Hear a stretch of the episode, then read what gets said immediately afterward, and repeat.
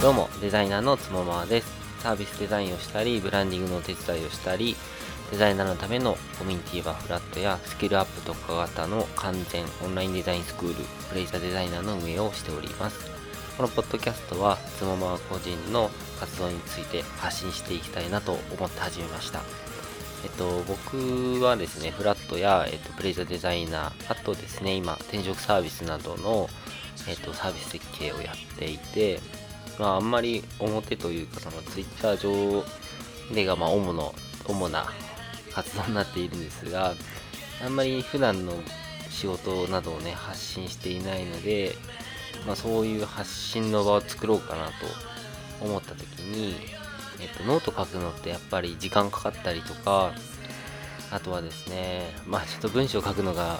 苦手だなっていうのはあり、まあフラットの方でもね、書いてはいるんですけども、なんでちょっと違う形で発信していこうかなとは思ってですね、なんか作ったら Twitter に載せたりすればいいし、必要だったらノート書けばいいかなと思いつつ、なんかね、コンスタントにね、いろいろ発信できたらなと思って、ポッドキャストを始めようと思いました。なので、このポッドキャストは、まあ、僕個人の方でやってるんですが、まあ、フラットとか、あとはスクール転職サービスのことも、えっと、ちょっと話したりとか、あとはですね、えっと、仕事で経験したこと、気づきやチップスなどを皆さんに共有できたらなと思います。で簡単な自己紹介をすると、えっと、つもまという名前で、Twitter やら、まあ、ネット界でいろいろ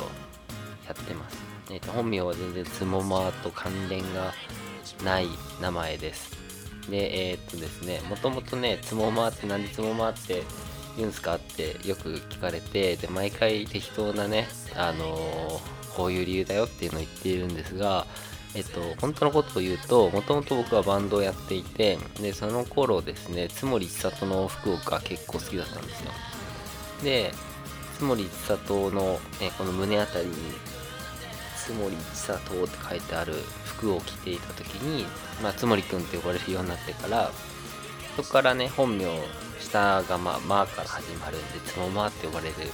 ようになりました。でその名前をねずっと使ってるという感じです。でえっともともとはですねグラフィックデザインをやったりあとは web のデザインやったりしてでその後に広告の世界に入ってえーと、デザインやってアートディレクターとして活動して今に至るという感じです。今日は何話そうかなと思っていてポートフォリオについて話そうかなと思います最近ですね、プレイザーデザイナーが2月の頭3日ぐらいにリリースして、カウンセリングって、えっと、受講希望の方だったり何かデザイン悩みがあることを聞く場所としてやってるんですけども、そこでいろいろこう相談を受けるときに、スクール通いたい。その後、スクール3ヶ月なんですけども、卒業した後何したいか、まあ、どうなっていたいかみたいな結構多いのが転職するときにもっとスキルアップしたいとかでその時にポートフォリオってどうしたらいいんですかっていうのをよく聞かれていてそれについてちょっとね話そうかなと思っています。よくあるのは、まあ、そもそもポートフォリオっているのいらないのっていう話。あとはですね何載せたらいいのかとかどんなものが必要なのか話したいかなと思います。でまずいるいらない問題なんですけどまあほぼほぼいるが正解かなと思います。転職するときにポートフォリオありませんかって絶対言われると思います。でただ僕の場合はポートフォリオというものがほぼないに等しいというのもですねポートフォリオくださいって言われたら A4 の紙とかに作ったデザインペタペタ貼って PDF で送るみたいな感じにしてます。説明書きとかコンセプトとかそういうのは一切書いてないものになっていてで実際その会った時に、えっと、スマホの写真のアプリで見せたりはします。でその時にこういう思いでやりましたとかこういう問題課題解決のためのデザインですみたいな説明はします。なんでいらなかったから作らなかったっていうのがあります。なので、えっと、リファラルとかあとはスカウトとか受けるときはそんなに必要ないかなと思います。もう一個いらない方の理由というか例えば僕の場合の話をしちゃうとですね、まあ、フラットっていう場所があって、まあ、ウェブとかそういうねデザインがオープンになってるかっていうか、まあ、あんまりなってなくてお店ではねメニューとかあと看板とかもあったりあとはま実際のですね来ていった方はわかると思うんですけども椅子がなかったりとかあとはま面白いメニューがあったりとかそういうのもちょっとね設計はやっているんですよ。なんでなんかそういうところがもう実績としてあるので勝手にそれが一人歩きしてくれてるっていうのがあります。なので実際にポートフォリオなくても世に出てるデザインは誰々が作ったとかそういうのが分かるんだったらポートフォリオはなくても大丈夫かなっていうのはあります。じゃあ、えっと、ポートフォリオいるっていう方で言うと、まあ、何載せたらいいかどんなもの必要かについて話すとまず何載せたらいいかっていうのはデザインを載せるっていうのが、まあ、王道です。ひたすらこう熱い思いを書き殴るって人もいるかもしれないんですけどもやっぱりデザイナーとして転職するには何ができて何作れてっていうのが分かんないといけないのでそれをまず載せないといけない。でそれもただ載せるだけじゃちょっとダメで説明書きこのデザインってどういう意図で作ってこの見た目にしてあるとか、まあ、そもそも問題課題だったりとか、まあ、どういう要求があったかとかっていうのを、えっと、説明として付け加える必要があります。でそこで、まあ、ちょっと注意しないといけないのはあのそこの説明書きに言い訳を書けな書かないっていう、まあ、言い訳を書く人はあんまりいないと思うんですけども無駄に説明をしすぎちゃう。とそれが言い訳に聞こえちゃったりして。でその説明がないとデザインが成立しないっていうのが一番ダメなんですよ。なぜかっていうとデザインをこう世に出した時に説明する人ってそのデザインの隣に常にいるかっていうといないんですよね。まあキャプチャーかなんか置くっていうのはあるかもしれないんですけども。それで成立しないデザインってあんまりよろしくなくてまあ、ほぼねないと思うんですけども。それをね、ポートフォリオでいっぱい、まあ、文章を書いちゃうとよろしくなくて、なので最低限のものでいいかなと。さっき言った、まあ、そもそもの問題と課題って何があって、で、それをどう解決するためにこれを作ったか。で、そのポイントはこれぐらいな感じでもいいと思います。で、できたら、これが世に出ているポーあのポートフォリオに載せる作品で、世に出ているものだったら、えっと、実際にどういう成果があったかとか、あとはどんぐらいの期間で、どんぐらいの工数、お金でやったかなども記載するとすごいいいですね。で、あとはですね、どんなものが必要かっていうのはですね、まあ王道で言うと表紙、あとは自己紹介、あとはですね、まあ自分のポリシーとか、あとまあスタンスみたいなのが分かるのがいいかなとか、あとは、まあ、何できるかがいいかな。UI ができます、UX できますっていう書き方でもいいし、サービス設計できる、要件定義できるとか、まあ、スケッチ触れる、イラストレーター触れるとか、でもいいんですけども、あんまりおすすめできないのは、スケッチレベル50ですとか、イラストレーターレベル80ですとか、って書くのはあんまよろしくないなって思いました。まあ僕実際にそのね、採用とかのあれで、ポートフォリオ見たりもするんですが実際にそれを見た時にえっとあんまりねそんなにすごくないデザインなんだけどもスケッチのレベルが、まあ、100点満点中100%中か100%中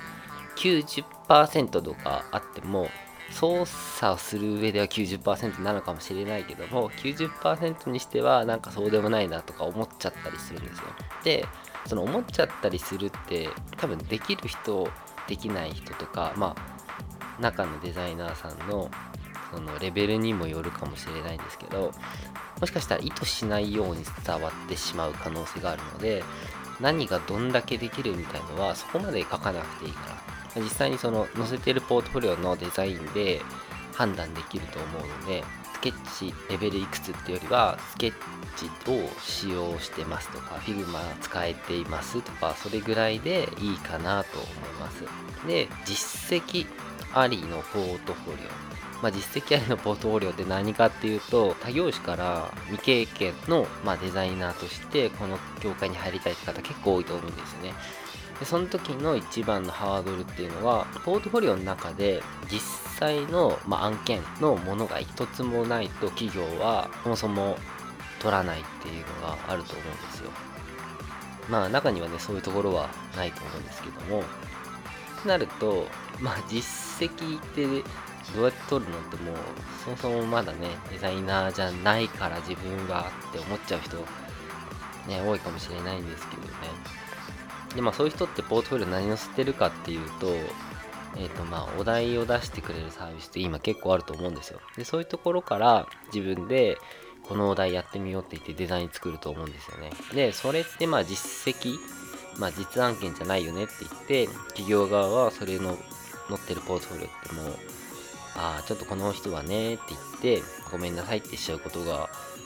ほぼほぼなんですよね。やっぱり企業としても人を雇うはねまあハードルが高かったりもするんで、特に未経験とかだとどこまでできるかっていうのが分かんなかったりするんですよねでなんでそこであのー、未経験の方がまあどうしどうしたら実績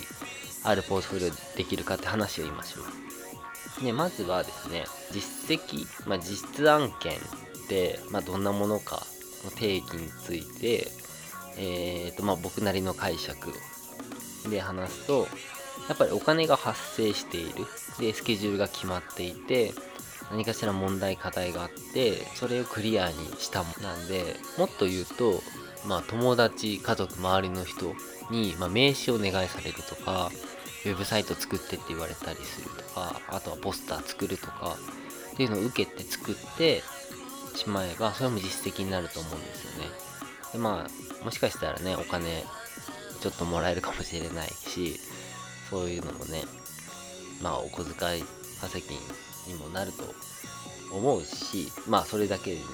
もう、いっぱい仕事取れるんだと、もうフリーでもいいかなと思う人もいると思います。まあもちろんフリーの方がね、いろいろ自由が利いていいと思うんですけど、まあそういう実績があると、なんかね、ポートフォリオもただ、なんかお題やってるだけのポートフォリオよりも、ちゃんと実績があるポートフォリオとして作れるので、まあお題は練習としてもいいし、めちゃめちゃできたならいいけども、やっぱりその人からお願いされたりとか、誰かのために作ったデザインっていうのかなっていうのをポートフォリオに載せられるといいかなと思います。で結構ね探すとねいると思うんですよねもう家族でも。あの親でもいいし兄弟でもいいし親戚でもいいしあとはですねまあえっ、ー、とねなんか営業するみたいで嫌だなって思う人もいるかもしれないですけどまああの同じ大学だった人とか昔の職場の人とかコミュニティに所属したりサロン入ったりしたら誰かしら困ってる人いたらそれのデザイン作るとかでもいいですしそうやって探していくと結構ねデザイン求めてる人多いと思うんですよ。なのでまあちょっとね声かけてみてでいろいろ話聞いてあこれだったら作れるっていうものがあったら是非作ってみたらいいと思いますはいでそれめちゃめちゃね力つくしすごいいい経験にもなるしやっぱね、喜んでもらったりするとね、すごい、こっち側もテンション上がるので、すごい良いと思います。はい。ちょっとまとまってるかどうかわかんないですけど、今日はじゃあこの辺にしておきます。で、このポッドキャストはですね、まあ、コンスタントにいろいろやっていけたらなと思います。今日はこの辺で終わりにします。それではおやすみなさい。良い夢を。